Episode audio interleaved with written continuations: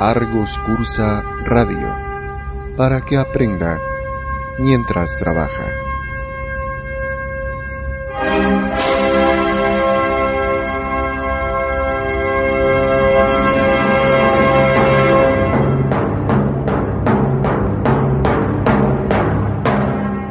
Los mejores cursos y los líderes tienen un espacio en Argos Cursa Radio.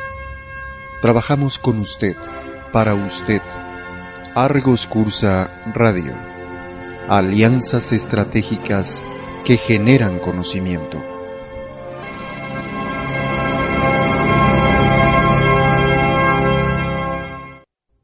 Argoscursa.com SDRLDCB no se responsabiliza por las enseñanzas, comentarios, opiniones o interpretaciones de ley vertidas en los programas de radio. No avala ni garantiza el contenido, ni precisamente comparte la opinión del expositor. No certifica o garantiza la autenticidad o veracidad de los títulos académicos con los que se presentan los expositores. Únicamente es un medio de información. Cada comentario es responsabilidad de quien lo emite.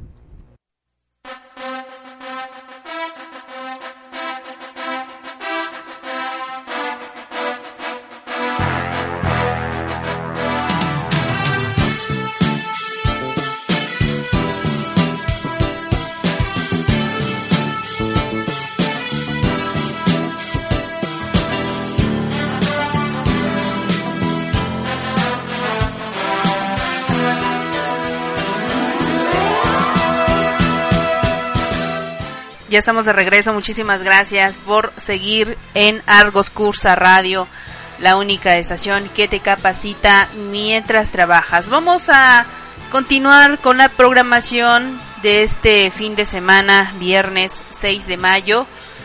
Y bueno, toca escuchar una emisión más de su programa Terapia Intensiva para Empresas en Crisis. Y me da gusto nuevamente enlazar hasta Coatzacoalcos, Veracruz, con con la licenciada Tania Montoya Camacho, quien dirige este programa, así como también con el maestro, con el maestro Marco Antonio Holguín Martínez, titular de este programa, articulista, expositor y litigante en materia fiscal síndico del contribuyente de la Cámara Mexicana de la Industria de la Construcción en la ciudad de Coatzacoalcos, Veracruz, asesor y consultor empresarial en despachos de contadores y abogados en el Distrito Federal e Interior de la República, entre otros. El tema, el tema en esta ocasión será contratos, contratos de la planeación fiscal. Así es que damos inicio. Les recuerdo que nos pueden enviar sus comentarios, saludos o sugerencias a través de argoscursaradio.com o también a través de Twitter. Adelante, licenciada. Muy buenas tardes. Muy buenas tardes, ingeniero Soledad. Muy buenas tardes nuevamente a todos los estudiosos del Derecho y la Contaduría, que como todos los viernes nos distinguen con su preferencia. El día de hoy eh, daremos inicio a una emisión más de este programa Terapia Intensiva para Empresas en Crisis. Estamos transmitiendo en vivo desde nuestra base operativa de la ciudad de Coatzacoalcos, Veracruz. También, como ya es costumbre, eh, queremos agradecer los múltiples correos electrónicos recibidos, donde nos mandan sus eh, dudas, eh, sus múltiples innumerables felicitaciones. También por ahí también queremos aprovechar para decirle a, a, la gente que nos escribió que les mandamos por ahí el material prometido. Muchas gracias por su espera. De repente nos es un poquito este eh, tardado enviarle las informaciones, pero bueno, ya están ahí las, las prometidas, ahí están enviadas. Eh, bueno, a propósito de este mes y de que a media semana estaremos por ahí eh, felicitando a las mamás, queremos enviar un saludo muy afectuoso y, y, agradecer infinitamente todas las atenciones y los cariños que nos manifiestan todas las mamás. maestro, muy buenas tardes, ¿cómo se encuentra? Buenas tardes, Tania, qué gusto saludarte, qué gusto saludar a nuestros amables radio escuchas, escuchas, que siempre, como lo he dicho, nos distinguen honrosamente con su tiempo al distraerse de sus importantes actividades. Y pues bueno, eh, el mes de mayo es un mes muy bonito, un mes en que de alguna manera el comercio o la publicidad aprovechan para resaltar o para darle importancia a las mamás que son muy importantes en nuestras vidas, pues yo recomiendo y sugiero que todos los, todos los días sean un 10 de mayo, ¿verdad? y yo creo que eso nos va a permitir tener una, una calidad de vida que sin lugar a dudas redundará en, en, pues, mejores resultados para nosotros mismos. Bueno, pues entrando en materia, entrando en materia, el tema de, del día de hoy se intitula eh, Los contratos como soporte, como fortaleza de la planeación fiscal. Eh, Tania, comentaremos algunas, algunas cosas, algunas situaciones de manera obviamente enunciativa, no limitativa, no es la intención del de la voz agotar el tema porque sería prácticamente imposible dado el, tiempo que tenemos para ello, pero sí platicar algunas cosas que parecieran a lo mejor muy triviales o muy sencillas, pero que siguen siendo el talón de Aquiles para algunos contribuyentes, que siguen siendo em, el nicho de mercado, por así decirlo, para el fisco federal, para determinar en la gran mayoría cuantiosos créditos como consecuencia de la mala elaboración de contratos en, el aspecto fiscal eh, operativo, vamos a decirlo así, de las empresas, y por otro lado el exceso del fisco federal en la solicitud de los mismos.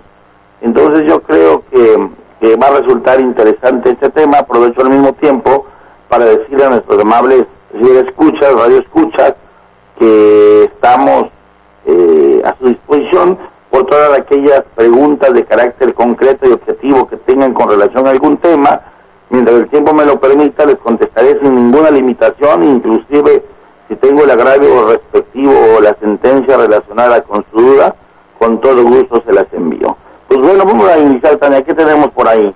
Ah, maestro, antes de entrar de lleno a lo que sería nuestro, nuestro tema del día de hoy, quiero eh, hacer partícipe de unas preguntas que nos hicieron llegar ahí por correo electrónico algunos eh, contadores y creo que es importante que se puedan eh, eh, llevar aquí a cabo, ¿no? A ver, venga tu rey. Tenemos una pregunta del contador Fernando Tierra Blanca. Él, nos hace la siguiente pregunta. En una orden de visita domiciliaria, el auditor fiscal se identificó en el acta parcial de inicio con una credencial vigente, pero en un acta posterior, donde nos solicitan información y documentación, se identificó con una credencial de un año anterior aparentemente copió el formato de una orden de visita que le había elaborado el año anterior y al pegar el acta donde se solicita información no, no se hace las correcciones.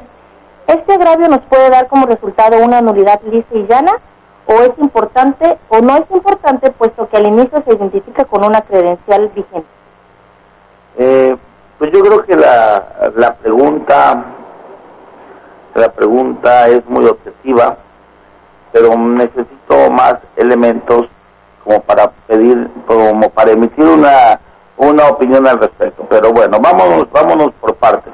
Yo creo que en la medida que se sepa manejar eh, la argumentación jurídica necesaria para hacerle ver a los juzgadores que la violación cometida trasciende al resultado de la visita, es decir, que la esfera jurídica del justiciable o del contribuyente se ve afectada de tal manera que lo que se pretende no es obtener una nulidad para efectos o un agravio que sea fundado pero inoperante, es decir, debo tener los argumentos jurídicos y la capacidad eh, de argumentación, por supuesto, para acompañar en su caso las pruebas correspondientes, inclusive invocar hechos notorios para que pueda obtener la nulidad llana. Pero bueno, a ver, con puntualidad, me preguntan y me dicen, a ver, en, en una orden de visita domiciliaria el auditor fiscal se identificó en el acta parcial de inicio. Yo le podría decir al control Fernando de Tierra Blanca, de Tierra Blanca, que le envío un cordial saludo,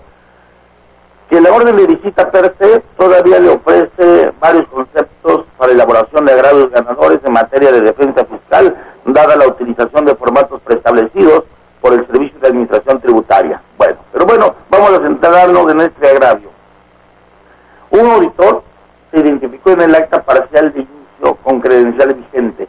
Yo creo que habría que analizar todos los matices de la identificación que debe que debe revestir un acto de autoridad y lo demos hemos hablado hasta el cansancio de este tema hablamos en, en programas anteriores no sé si recuerdas que dijimos que entre otras cosas cuando falta alguno de los elementos para la identificación, se deben de aportar copias de las identificaciones, inclusive por ahí se invoca una jurisprudencia de la segunda sala aplicada por analogía, la que permite que si, que, y, inclusive exige que se aporten en la identificación los eh, al momento que se identifican los visitadores y se levanta un acta parcial de inicio, eh, las credenciales de los mismos, las que por supuesto deben de estar vigentes. Ahora bien, dice, en un acta posterior donde nos solicitan información y documentación se identificó con una credencial de un año anterior en un acta posterior. Esto quiere decir que fue una segunda o una tercera acta parcial o una cuarta acta, acta parcial. Dice, se identificó con una credencial de un año anterior, por supuesto, que yo puedo argumentar que esa acta me deje en estado de incertidumbre jurídica, por virtud de lo cual viola el 16 constitucional, el 38 fracción cuarta, que no se encuentra fundado y motivado, toda vez que, sobre, que esa acta eh, contiene hechos contradictorios y confusos, inclusive eh, datos falsos. Y puedo aportar como hecho notorio el acta parcial número uno. Cabe la posibilidad, cabe la posibilidad de que los magistrados digan que como se identificó correctamente en el acta parcial de inicio ya no es necesario que se identifique en actas parciales posteriores. En mi opinión, hay que hacerlo valer hasta el cansancio porque no se puede permitir que esta patraña fiscal se convalide en los tribunales y en su caso llevarla hasta el amparo directo si fuera necesaria, pero desde mi muy particular punto de vista, atendiendo a mi experiencia profesional y al manejo que se le dé, creo que sí se puede obtener una nulidad lisa y llana de esta situación. Correcto, maestro. Por aquí tenemos una segunda pregunta. Eh, la, contadora María Barba me, me pregunta, me invitan a formar parte de una SC como asociado prestador de servicios. Mi duda es, ¿qué obligaciones fiscales adquiero con el SAT? Me dicen que la SC comprueba el pago de mis servicios sin que yo emita comprobante fiscal. ¿Es cierto esto? Bueno, dice que nos invitan a formar parte de una SC como asociado prestador de servicios. Es qué obligaciones fiscales adquiero. Yo quiero pensar eh, la contadora va a prestar sus servicios profesionales como contador público, licenciado en contaduría, dentro de la SC. Dice, mi duda es qué obligaciones fiscales adquiero con el SAT. Se dice que la sociedad comprueba el pago por mis servicios sin que yo emita comprobante fiscal. Esto es cierto. Pues yo creo que seguramente están hablando de algún ingreso asimilado a, a salario. Creo que es lo que se me ocurre al respecto. Digo, me faltan más datos, pero fuera de este contexto eh, de, habría que analizar y la contadora no tiene ingresos por otros capítulos de la ley del impuesto a la renta, este, lo que en su caso le generaría la obligación de presentar la declaración anual del ejercicio, inclusive atendiendo a los ingresos que percibiera, ¿verdad? Pero bueno, no tenemos más datos, entonces de entrada eh, pues, pudiéramos pensar que se están refiriendo a un ingreso que se percibe bajo el esquema conocido como honorario asimilable al salario, a virtud del cual no se tiene obligación de expedir comprobante fiscal uno, alguno inclusive ni desglose del IVA, ¿verdad? Pero bueno, son los datos con los que cuento. Eh, ¿Tenemos unas preguntas por ahí? No, ahorita ya creo vamos a entrar directamente al tema del día de hoy. Bueno, gracias. El día de hoy eh, estaremos hablando de un tema muy interesante, como acertadamente lo dijo. El día de hoy hablaremos de los contratos como base de la planeación fiscal. Maestro, si bien es cierto, la planeación fiscal debemos entenderla como toda aquella aplicación de las estrategias legales que permitan reducir, eliminar o diferir la carga tributaria del contribuyente, ¿no es así? Por supuesto, acabas de mencionar algo muy importante, sobre la base de estrategias legales. Esto, eh, obviamente, como lo dice usted, bajo el, esquema legal, eh, y apegándose sin duda, sin lugar a duda, a lo establecido por la ley. Supuesto. ¿Cómo podríamos adecuar la figura de los contratos como estrategia? Pero antes de que nos conteste esa pregunta, creo que sería importante dar una explicación o un, más amplia acerca de lo que podríamos entender por planeación fiscal. Bueno, eh, mm, de manera muy sencilla, eh, yo entendería la planeación fiscal eh, como toda aquella aplicación de estrategias legales, por supuesto, como lo comentabas, que permitan reducir, eliminar o diferir la carga del contribuyente eh, dentro de un esquema de legalidad. Para tal efecto es muy importante que quien planee fiscalmente pues tenga los conocimientos legales, porque la planeación fiscal, dicho con respeto, a nuestros colegas, los contadores públicos, que de una manera bien intencionada hacen planeación fiscal, pero el nulo o poco conocimiento de las leyes civiles y, de otros ordenamientos jurídicos, pues da como consecuencia que esas planeaciones fiscales, cuando venga el fisco federal, pues no tengan ninguna fortaleza jurídica a efecto de sustentar lo planeado y entonces pues nos encontramos ante un ante una planeación que no fue más que la crónica de una muerte anunciada. En este orden de mi querida Tania, yo sugiero que nuestros amigos contadores y abogados, por supuesto, cuando vayan a planear fiscalmente, es decir, que pretendan con sus servicios diferir la carga tributaria dentro de un esquema legal y que esto es permitido en el país y que no es delictivo, una cosa es planear, que tiene que ver con la ilusión fiscal, y otra cosa es no pagar los impuestos eh, infringiendo la ley, lo cual puede ser constitutivo de defraudación fiscal. Correcto, maestro. Vamos a un corte y regresamos con este tema. Gracias, qué amable. Argos Cursa Radio, para que aprenda mientras trabaja.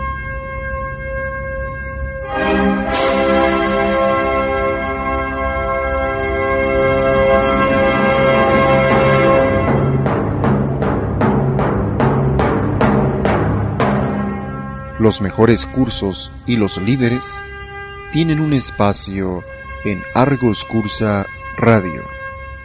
Trabajamos con usted, para usted. Argos Cursa Radio.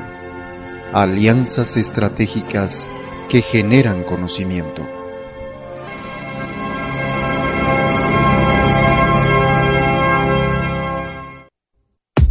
Si dictaminas estados financieros o eres sujeto del impuesto especial sobre producción y servicios, ahora deberás utilizar el servicio de pago referenciado, una nueva manera para declarar y pagar tus impuestos. Ingresa al portal del SAT, genera tu línea de captura y paga en el portal de tu banco. Tu firma electrónica avanzada es el primer paso. Obténla o renuévala. Más información en sat.gov.mx. Cumplir nos beneficia a todos. ¿Necesita administrar y mejorar la organización de su empresa? Control 2000 es la mejor solución. Visite www.control2000.com.mx. Control 2000, empresa mexicana que desarrolla software empresarial, administrativo, contable y fiscal con más de 25 años de experiencia. Control 2000 es la mejor solución.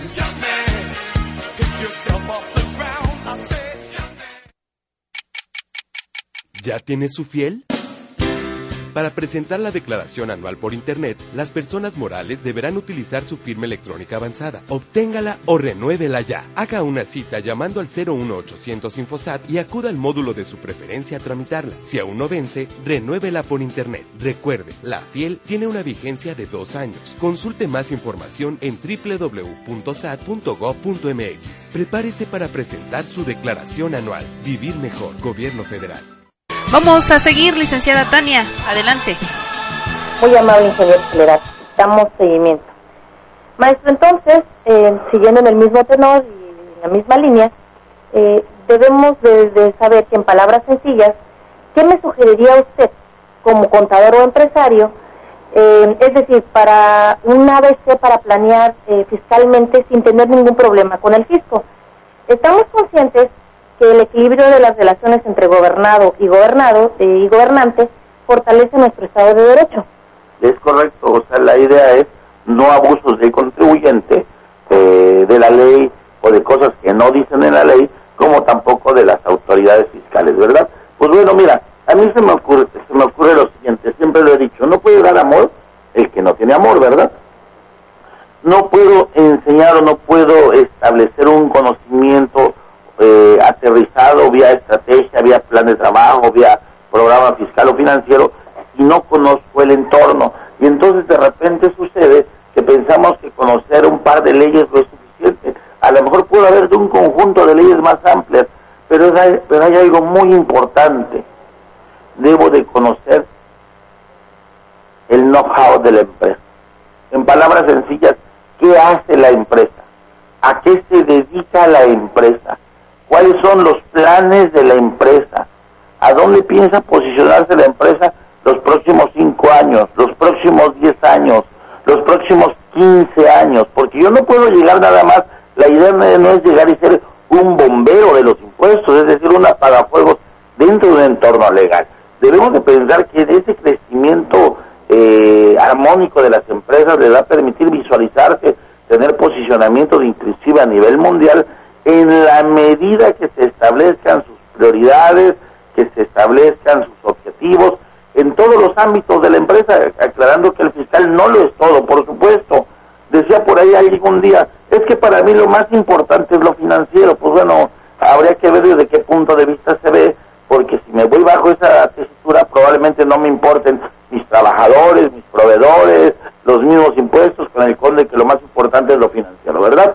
Por eso hablamos de un crecimiento sostenido y armónico. Ahora sí aparecemos de economistas, ¿verdad? Pero bueno, luego, en este orden de ideas, ya que conozco cómo se fabrican, por decir un ejemplo, los pantalones, y ya sé qué materiales están utilizando, qué tipo de hilo, qué tipo de telas, qué tipo de máquinas, eh, o qué tipo de frutas están preparando, procesando, etcétera, ya que conozco la operación de la empresa, ya que conozco cómo está conformada, pues eso me va a permitir tener una, una perspectiva de la operación.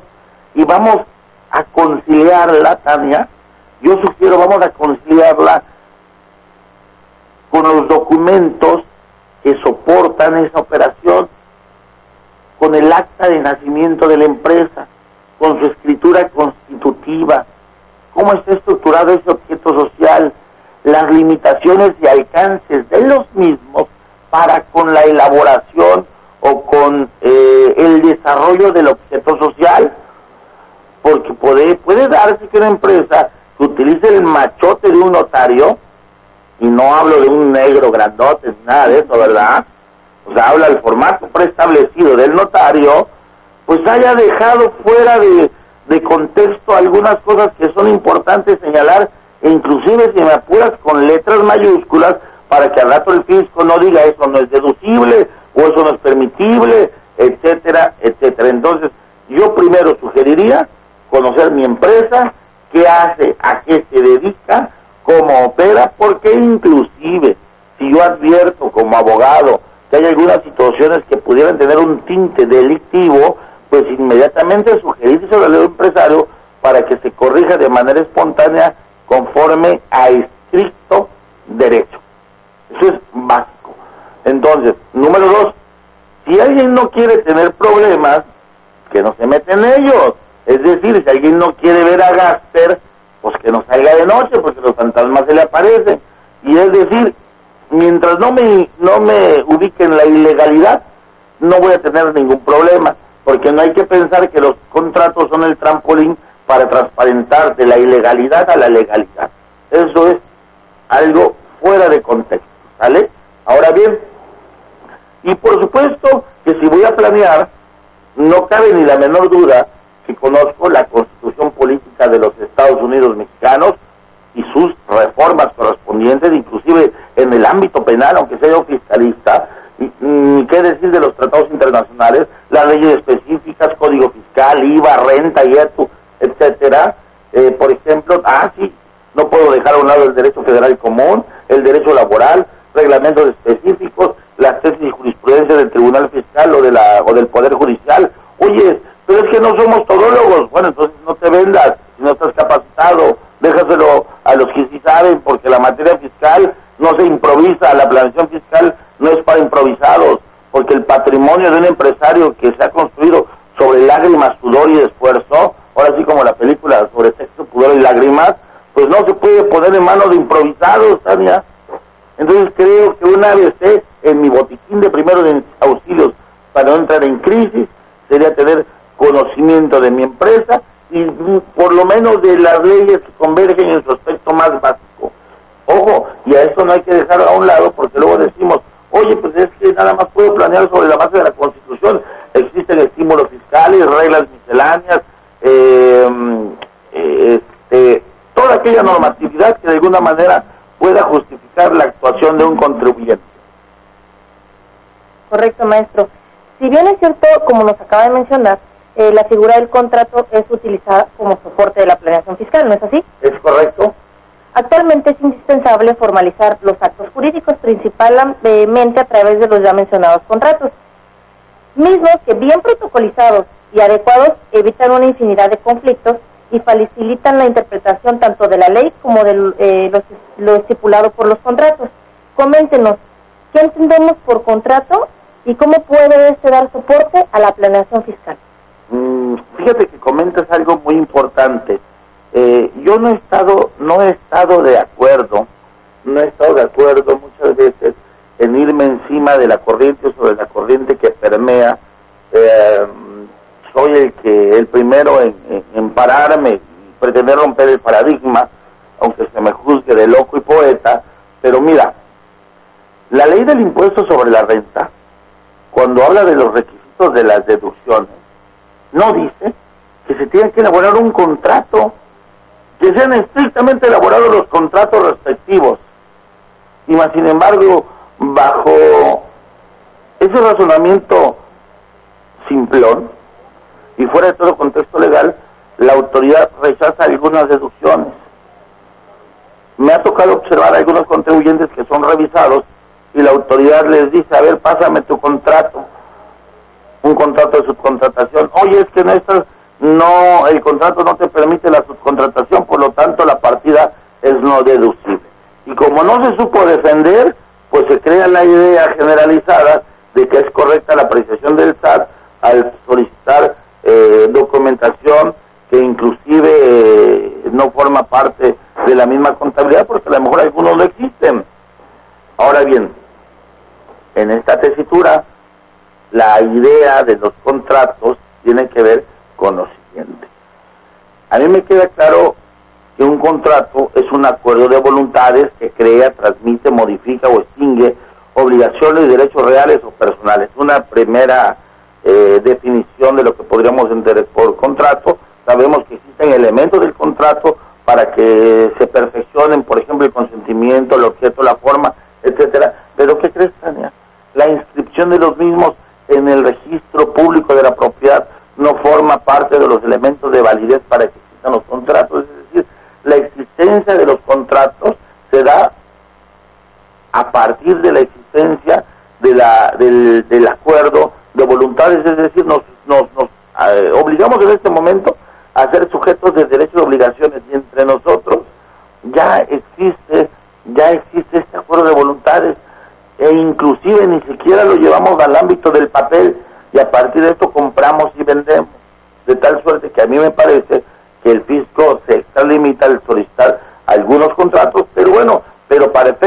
planear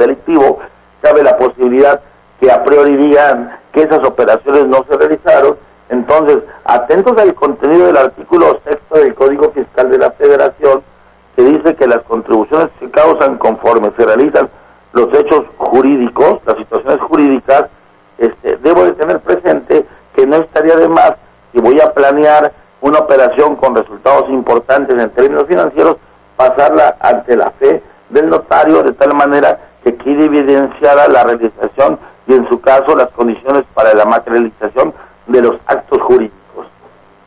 Ahora bien, en esta textura podemos pensar un ejemplo típico que está sucediendo. ¿Qué pasa con algunos contribuyentes cuando revisamos algunas personas morales o nos llegan algunos clientes y nos dicen, mira que el fisco me determinó en mi utilidad presuntiva porque dice que tengo préstamos en la empresa y no pude demostrar el, el, el origen de ese, de ese recurso.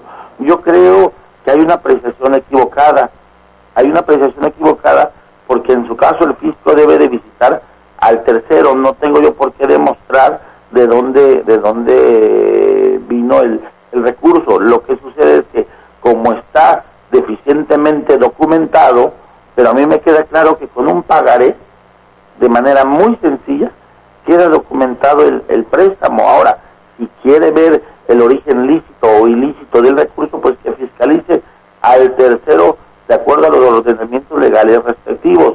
En este orden de ideas, luego encontramos contratos de mutuo, que son cualquier cosa menos contratos porque fueron, fueron formatos que inclusive me atrevo a decir que se bajaron hasta del rincón del vago, y ahí aparecen en las contabilidades. Entonces, en esta textura hay que hablarle al civilista o al mercantilista para que, si no sabemos, nos elaboren los contratos respectivos con el fin de que en su caso, cuando vayamos al Tribunal Fiscal y hagamos, y hagamos valer eh, la realización o materialización de, de, una conducta que termina, por ejemplo, en una compra o en un gasto que la autoridad eh, quiere rechazarnos porque no porque sea indebida, sino porque a su juicio no se realizó, no se pudo comprobar, pues bueno, eh, qué mejor que fortalecerle con el aporte de un contrato debidamente requisitado y en el mejor de los casos pasado ante notario público por aquello de la jurisprudencia de la Corte que nos lo exige, a virtud del cual se cumple el requisito de que sea de fecha cierta, ¿verdad? Correcto, maestro. Vamos a un corte comercial y regresamos.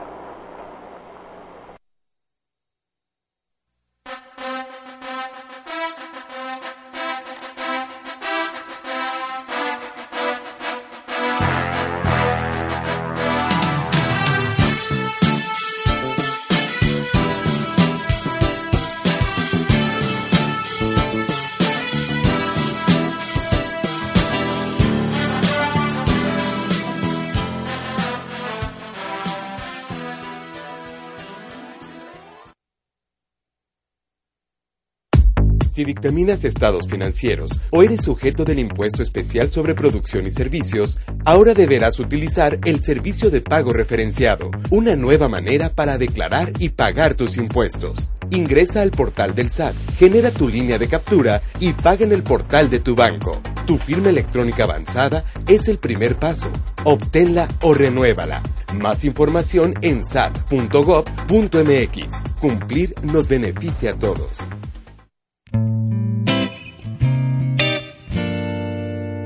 Transmitiendo desde el Valle de Cuetlaxcuapan, lugar donde fue fundada Puebla de los Ángeles, Patrimonio Cultural de la Humanidad. Argos Cursa Radio para que aprendas mientras trabajas.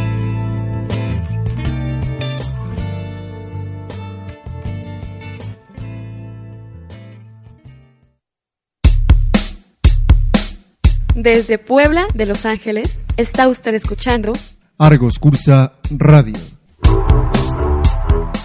Yo he aprendido a través de Argos Cursa Radio, es la mejor opción. Para que usted aprenda mientras trabaja.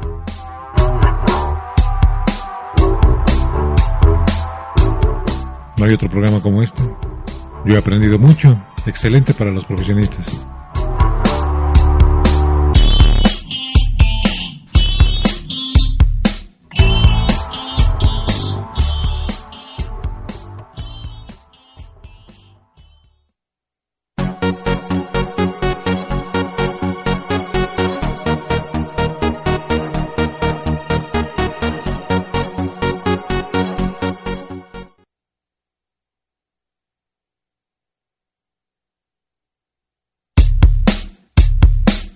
Desde Puebla de Los Ángeles, está usted escuchando Argos Cursa Radio. Yo he aprendido a través de Argos Cursa Radio, es la mejor opción. Para que usted aprenda mientras trabaja.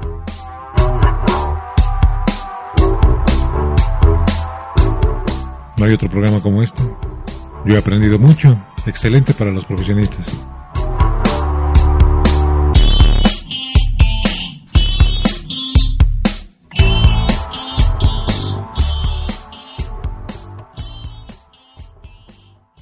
Muchísimas gracias. Vamos a continuar, licenciada Tania. Muchas gracias, ingeniero. Muy amable para todos los comentarios que nos hacen. Muchas gracias por sus felicitaciones. Eh, estamos muy, muy agradecidos. Maestro, mm, partiendo de su excelente aporte que nos acaba de hacer, y ya que mencionó que con los contratos no basta que, que cumplan solamente con el objeto de la empresa o en su defecto que estén eh, correctamente protocolizados, sino que es esencial que cumplan con ciertos requisitos. ¿Podría mencionarnos a qué requisitos se, hace referencia en este caso? Bueno, pues yo creo que de manera eh, podría yo hablar de algunas recomendaciones eh, y depende del estilo de cada abogado, ¿verdad? De cada profesional, pero hay que precisar con detalle la naturaleza del contrato que se diseña, hay que enunciar adecuadamente los elementos personales que intervienen, eh, tenemos que evitar palabras ambiguas o rebuscadas que puedan prestarse a diferentes acepciones.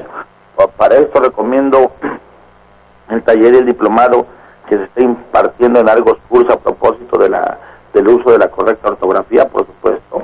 Hay que prestar cuidado especial a las partes que intervienen en el contrato, por supuesto, el tipo de contrato y partes que intervienen, las declaraciones de las partes, cláusulas que rigen el contrato, objeto, duración, procedimiento de rescisión, penalizaciones por incumplimiento, valores, testigos, fiadores, firmas de autoridades competentes para interpretación, etcétera. Entonces, a mí se me ocurre que de entrada serían unas recomendaciones eh, enunciativas, no limitativas, pero me parece que ellas permitirían de alguna manera eh, asegurar que nuestro contrato reúne los requisitos mínimos de legalidad para darle validez a las operaciones, no, no dicho darle validez, para efecto de que el fisco en un caso extremo no pueda refutarnos nuestro nuestro contrato, aunque para efecto, para estos efectos, pues el fisco tendría que abocarse a un poema jurídico porque habría que preguntarse entonces si el fisco, ya lo he dicho muchas veces, tiene facultades para nulificar per se los efectos de un contrato, nulificar los efectos en su caso de la fe pública, si el contrato hubiera sido pasado ante un secretario público, lo que me parece de entrada que no.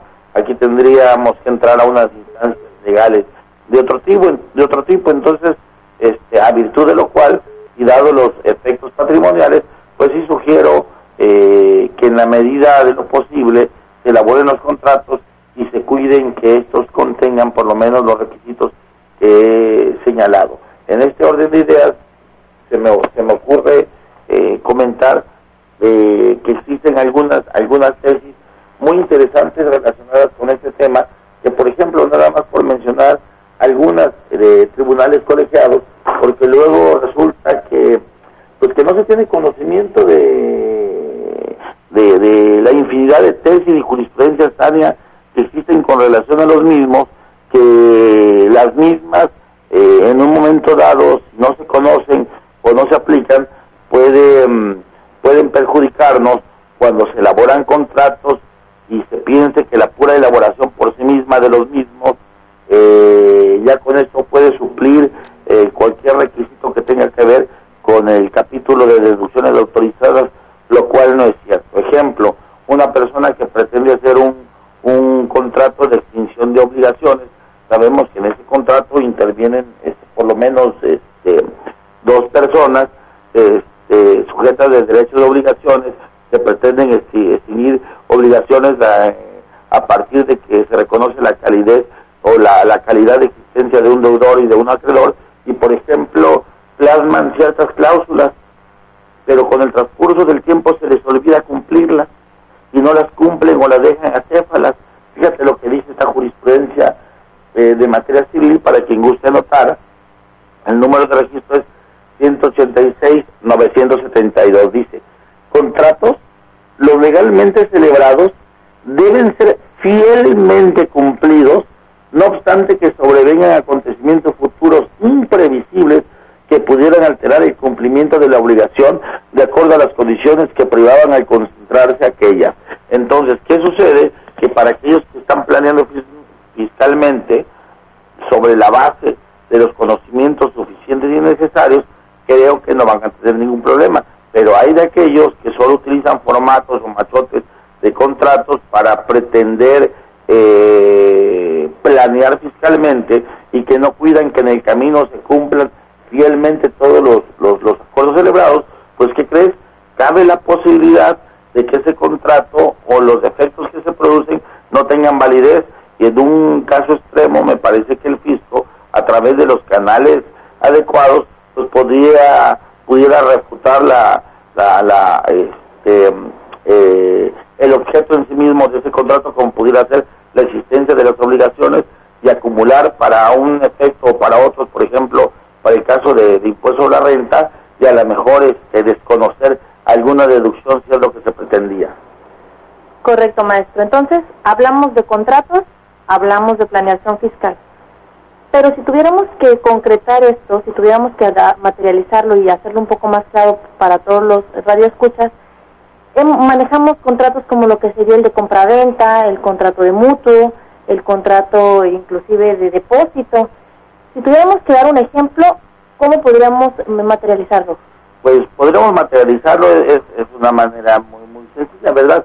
Eh, hemos hablado que los préstamos, por ejemplo, que se hacen eh, entre terceros, eh, la, el esquema no es el único, el esquema que se utiliza por la gran mayoría de empresas es el mutuo, mutuo simple o mutuo con interés, al margen de que existen préstamos mercantiles, el préstamo puede ser civil, puede ser mercantil, etcétera, pero hay que tener cuidado, por eso hablaba de los requisitos eh, de los contratos y su manejo en la elaboración, porque los efectos de los contratos, de acuerdo a lo que dispone la primera sala de la Suprema Corte de Justicia de la Nación en su jurisprudencia 56 diagonal 2002, con número de registro 186047, dice, con relación a los contratos, que sus efectos se rigen por la ley vigente al momento de la celebración. Entonces, en ese orden de ideas, debemos de tener cuidado eh, en la elaboración del contrato, porque a lo mejor nosotros creemos que estamos haciendo un contrato de mutuo sin interés eh, o con interés en, y con un tinte civil y a lo mejor es un contrato eminentemente mercantil, el cual pudiera tener efectos diferentes dada la terminología usada en, en, los contratos respectivos. Ahora bien, eh, hablábamos de, de compra-venta, por ejemplo, eh, podemos hablar de arrendamiento financiero, por supuesto. Hay una tesis muy interesante que dice contratos para determinar la verdadera intención de los contratantes es necesario analizar conjuntamente en el sentido de, el sentido de sus cláusulas la naturaleza y el objeto del consenso de voluntades al celebrar el acto jurídico. Esto está con lo que vengo diciendo. En los contratos mercantiles, forma de establecer que existen presencia de obligaciones de tal naturaleza, por mencionar. A ver, alguna, alguna que me gusta que quería yo mencionarte. Fíjate, hablabas de la compra-venta, Tania, esto sí vale la pena, vale la pena comentarlo. Vamos a hablar brevemente del concepto y perfeccionamiento de la compra-venta. El artículo 2248 del Código Civil Federal dice que habrá compra-venta cuando uno de los contratantes se obliga a transferir la propiedad de una cosa o un derecho y el otro a su vez se obliga a pagar por ellos un precio cierto y el dinero. Por su parte, el artículo 2249 del Código Civil Federal habla del perfeccionamiento del contrato. Por regla general, la venta es perfecta y obligatoria para las partes cuando se han convenido sobre la cosa y su precio. Eso es muy importante porque si no se ha convenido sobre la cosa y sobre su precio, ¿qué crees? A lo mejor puedo tener ingresos no afectos y puedo establecer a partir de ello alguna planeación fiscal. Ahora dice, aunque la primera no haya sido entregada, ni el segundo satisfecho. Y vamos a ver de manera muy sencilla, fíjate, esto es importante. El artículo 14 del Código Fiscal considera como enajenación toda transmisión de propiedad, aun cuando el enajenante se reserve el dominio del bien enajenado. Por otra parte, el diccionario, diccionario jurídico mexicano señala que la enajenación consistente en la transmisión del dominio sobre una cosa o un derecho que nos pertenece a otro sujeto, es decir, es la transmisión de la propiedad, pero para que exista tal transmisión no basta con que exista poseedor de la cosa del derecho, sino que debe ser, como ves, Tania, dueño de la misma. Es como si yo te quisiera vender el mar o un pedacito del cielo. Bueno, eso no, porque yo ya lo tienes ganado, ¿verdad? Pero bueno, fíjate ahora, el Código Civil Federal, en su artículo 2269, establece que ninguno puede vender sino lo que es de su propiedad. La enajenación puede darse por el convenio de las partes, ser voluntaria o en su caso de manera forzosa. Pensando que la enajenación sea de manera convenida al respecto, el artículo 1793 del citado código establece que los convenios que producen o transfieren las obligaciones y derechos toman el nombre de contrato. Y los convenios, de acuerdo con el artículo 1792 del mismo código, son el acuerdo entre dos o más personas para crear, transferir, modificar o exigir obligaciones, pero para que exista el contrato según el artículo 1794 se requiere, y lo comentábamos, consentimiento, objeto que pueda ser materia de contrato. Ahora bien, fíjate, vamos a ver esta, esta tesis que, que, que, está muy interesante y que debe de ser tomado en cuenta porque luego hemos visto, por ejemplo, que el fisco federal embarga algunos bienes del, del, contribuyente y el contribuyente los enajena, eh, inclusive existiendo gravámenes o, o habiendo celebrado contratos de compra-venta. Fíjate, una de las formas más usuales de transmitir la propiedad en el mundo de los negocios es la compra-venta. Hablaba ahorita de la compra-venta. Concepto que acorde con el artículo 2248 del Código Civil Federal establece que habrá compra-venta cuando uno de los contratantes, cuando uno de los contratantes se obliga a transferir la propiedad de una cosa o de un derecho y el otro a su vez obliga a pagar por él un precio cierto y en dinero. Y el mismo código sigue mencionando por regla general la venta es perfecta y obligatoria para las partes cuando está convenido sobre la cosa y su precio, aunque la primera no haya sido entregada ni el segundo satisfecho. Ahora vamos a ver qué dice la, la tesis sustentada por la Suprema Corte de Justicia de la Nación con relación a la compra-venta. Dice, este contrato se perfecciona con el consentimiento de las partes respecto del precio de la cosa y desde entonces obliga a los contratantes, aunque la cosa no haya sido entregada, ni el precio satisfecho. Entonces son cuestiones que considero que deben de tenerse importan, eh, presentes a la hora de confeccionar estos contratos, porque luego eh, se pasan por alto y los efectos con relación a esos contratos pueden ser eh, nefastos. Correcto, maestro. Ahora bien, eh, si bien es cierto, nos ha hablado sobre el contrato y cómo forma base de, de la planeación fiscal, ¿cómo podríamos evitar caer en un ilícito, en una defraudación, en una evasión? ¿Cómo podríamos cuidar estos detalles y evitar que de una excelente planeación pasemos a, una figura delictiva? Esto es, esto es, esto es muy sencillo. A mí me parece que nadie, que nadie camina por la vida y de repente dice, ay, me fui en un hoyo, pobrecito de mí.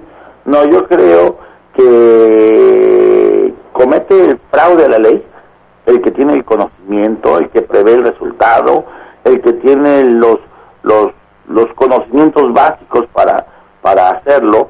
Eh, entonces, el fraude a la ley, ¿quién lo, ¿quién lo puede hacer? Lo puede hacer el contador, el abogado, el administrador, el empresario, en un, momento dado la secretaria, a, veces hasta el que hasta el que va por los tacos, porque de repente sabe más de trámites que de uno, ¿verdad? Entonces, el fraude a la ley lo va a hacer aquel que premeditadamente está consciente inclusive del resultado que puede obtener a través de su realización. En esta, en esta textura no va a cometer el fraude a la ley quien sea estudiosísimo de la materia fiscal, legal, penal, civil, mercantil, porque se va a dar cuenta que su actuación o la elaboración de ese contrato no es más que la crónica de una muerte anunciada, porque estamos en presencia probablemente de actos jurídicos o de hechos jurídicos que ni siquiera existieron y se quieren vestir bajo el esquema de un contrato. Entonces, en palabras sencillas, mi querida Tania, no vestamos la mentira de verdad. O dicho de otra manera, los este, positivistas me dicen que no hable de verdad o de mentira, sino de hechos o antecedentes históricos, es decir, plasmar la realidad tal cual sucede. Derivado de lo cual yo creo que si conocemos el derecho eh, la interpretación jurisprudencial de las normas jurídicas y tenemos cuidado de que el entorno económico de una empresa vaya acorde a la normatividad aplicable, creo que no tenemos por qué preocuparnos. Me parece que lo demás puede ser perfectamente defendido. Correcto, maestro. Bueno, el día de hoy, eh, como nos ha pasado en otras ocasiones, el tiempo se nos ha agotado. Queremos agradecer sus aportaciones tan tan nobles a, aquí a los radioescuchas y agradecemos nuevamente a, Argos Cursa, eh, deseándoles que tengan un excelente fin de semana. Por mi parte ya no tengo nada más que aportar y no sé si tenga usted algunas palabras de despedida. Sí, antes nada más quiero comentar una tesis muy importante que va a dar con este tema para nuestros amables radioescuchas. Fíjense nada más esta tesis tan interesante y cómo tienen trascendencia los contratos. Código Fiscal de la Federación, embargo de bienes es ilegal si se ejecuta sobre inmuebles adquiridos en propiedad por un tercero en virtud de un contrato de cesión de derechos previamente celebrado con el deudor del crédito fiscal. Estamos hablando de alguien que debe un crédito fiscal y quien cedió los derechos con de un inmueble, ojo, con independencia de que el inmueble no se encuentre inscrito en el registro público de la propiedad a nombre del nuevo adquirente ya que tal inscripción solo produce efectos declarativos y no constitutivos de derechos. Luego entonces un correcto contrato de compra-venta de, de un de este o un contrato de celebrado de decisión de derechos para el caso específico por un tercero y un deudor del fisco federal este, será ilegal el embargo que se haga el tercero aun cuando el, el, el inmueble aparezca a nombre del deudor porque para tales efectos no hay requisitos el que se encuentre inscrita la propiedad a nombre del nuevo adquirente. Fíjate la maravilla y la trascendencia jurídica en este caso en favor de nosotros de los contratos de ahí, la importancia y trascendencia de su correcta elaboración. Pues bueno, no habiendo más que, que señalar, aprovecho la oportunidad para despedirme, para quedar a sus órdenes como todos los viernes de cada fin de semana, deseándoles que pasen una excelente y feliz fin de semana al lado de los suyos, no dejando de sonreír y disfrutar de esta tierra que Dios nos ha dado para vivir en armonía unos con otros. Buenas tardes y a sus órdenes. Dejo el correo electrónico para quien nos quiera escribir, mandarnos sus dudas, sus preguntas, inclusive para solicitarnos algún material que no se les haya enviado. El correo es holguín2872 arroba hotmail. Agradecemos de antemano sus finas atenciones Excelente fin de semana.